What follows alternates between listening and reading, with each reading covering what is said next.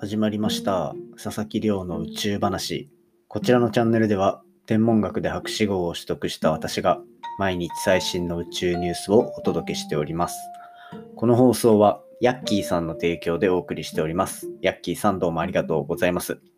冒頭で読んでるこちらのスポンサー枠興味がある方はぜひ概要欄から覗いてみてください。ということでですね早速今日の本題を紹介していきたいと思うんですが今日の本題は先週発表されたインターステラーテクノロジーズっていうあのホリエモンロケットで有名なところですね。あそこのマーケティングアドバイザーっていうのにネスレの前社長が就任したというお話を取り上げていきたいと思います。っていうのもこれまあ少しリリースから時間経ってしまってるんですけどこれかなり宇宙ビジネスっていうところをの流れが変わっていくようなきっかけになる出来事だと思うんですね。っていうのも今まで宇宙ってどうしてもなかなか手の届かないところだったのにもかかわらずマーケティングってどっちかっていうとこういろんな人に知ってもらうそして手に取ってもらうっていうようなそんなプロセスを促進する部分でもあったりすると思うので宇宙を活用するっていう部分が商品としてしっかり成り立っていくっていうのを見越してのマーケティングアドバイザー就任だと思うんですね。なので今回はそんなような宇宙ビジネスの変革期が来てるなというお話をしていきたいと思いますので、ぜひ最後までお付き合いいただけたら嬉しいです。よろしくお願いいたします。はい。ということで、本題に入る前に毎日恒例の近況報告を先にさせていただきたいと思いますが、この土日でですね、えっと、まあ、大手コンサルティングファームのデロイト・トーマツコンサルティングとのタイアップ企画を4本にわたってお届けさせていただきました。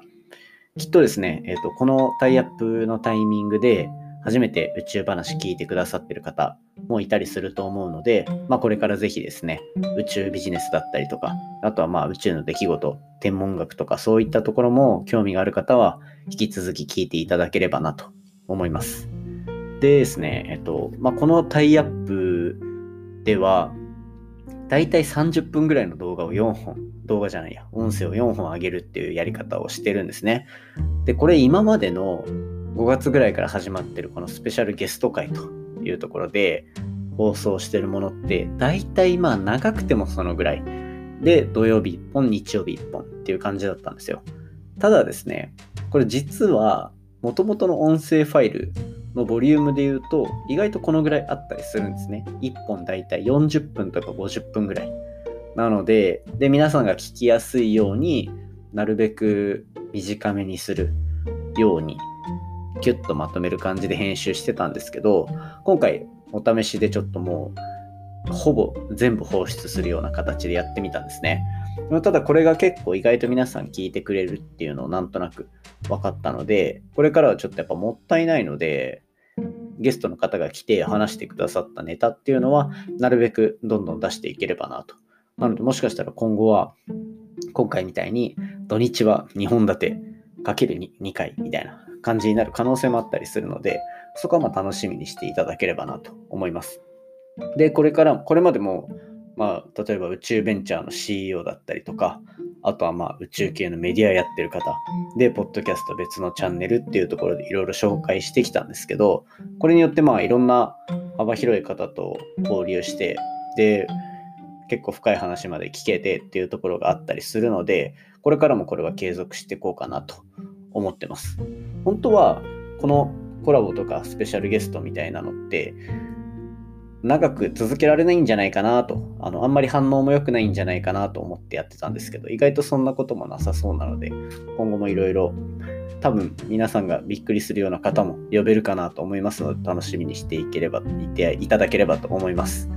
ですね、今回から初めてこの宇宙話聞いてくださってる方にですね、改めて軽く自己紹介をしておくと、私は佐々木亮と申しまして、20、今年8になります。で、まあ一時期博士号を天文学で取って、その時は理化学研究所だったりとか、NASA、アメリカの NASA で研究したりとかっていうようなのでいろいろやってました。で、博士号を取ってからはこういった発信活動とか、あとは、まあ大学の共同研究員としての席も残していたりとか、あとはまあ、データアナリストとか、そんな活動をいろいろやってる状態になります。で、このポッドキャストも毎日宇宙関連のお話どんどん話しているので、これからもこう番組フォローして聞いていただければと思っておりますので、ぜひよろしくお願いいたします。はい。そんな感じで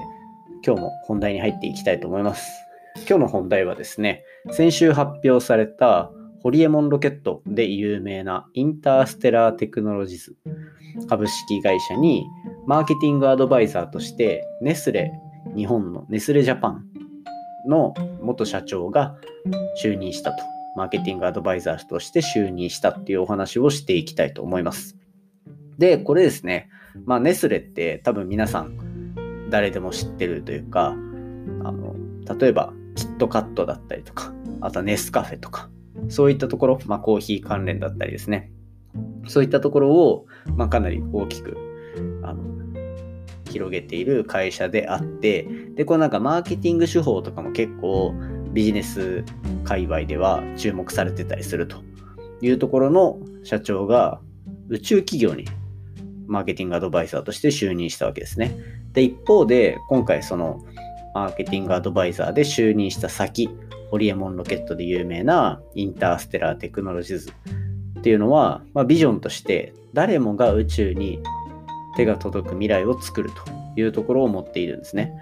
で、今回マーケティングのスペシャリストが入ったっていうところで、これ、もう本当に誰にも、誰に対しても宇宙が手に届く未来っていうのを実現させる。そしてそれが実現させられる段階まで来たっていう、まあ、ある意味意思表示であるなと僕は思っていて、だって今までってやっぱり今民間の企業がそれこそ人を宇宙に飛ばしていたり、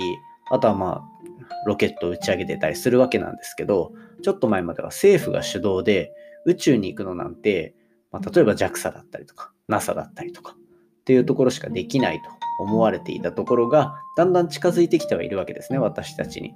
で、そんな中でこうロケットを飛ばす。で、日本ではこうやってロケットを飛ばしている会社複数ありますが、そういったところが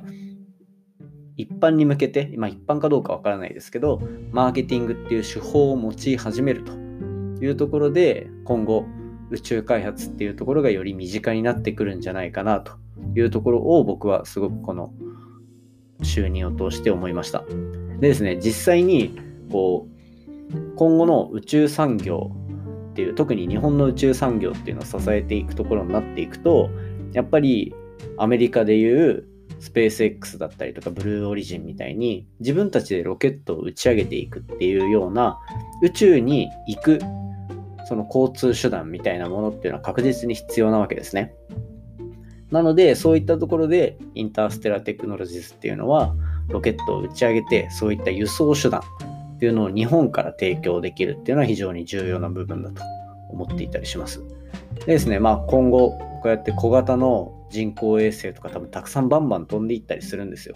で、そうすると私たちの生活の中にも人工衛星のデータを用いたそういったあのサービスっていうのが多分溢れてきたりするので、そういったところで宇宙開発っていうところもっと身近になってくると。で、そうやってじゃあいくつも宇宙のサービス、宇宙を関連した商品が出てきた時に何を手に取るのか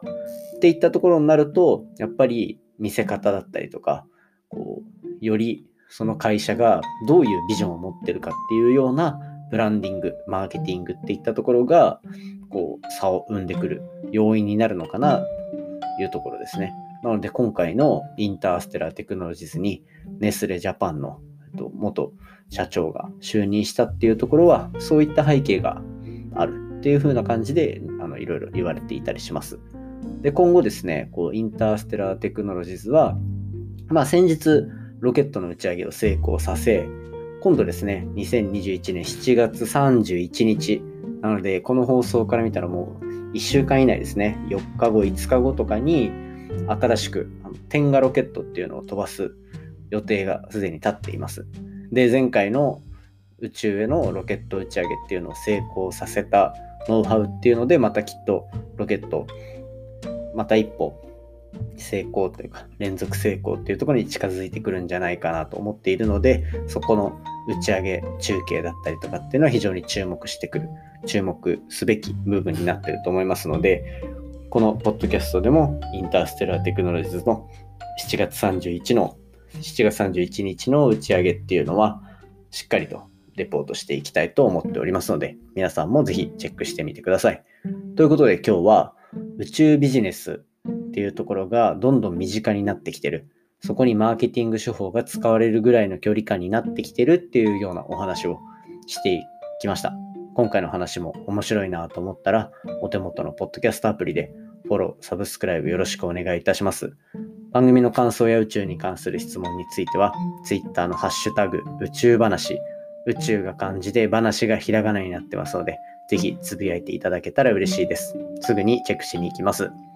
今日はちょっとカミカミになってしまいましたが、これは歯の矯正のメンテナンスが終わった後なので、あの、申し訳ありませんという感じです。それではまた明日お会いしましょう。さようなら。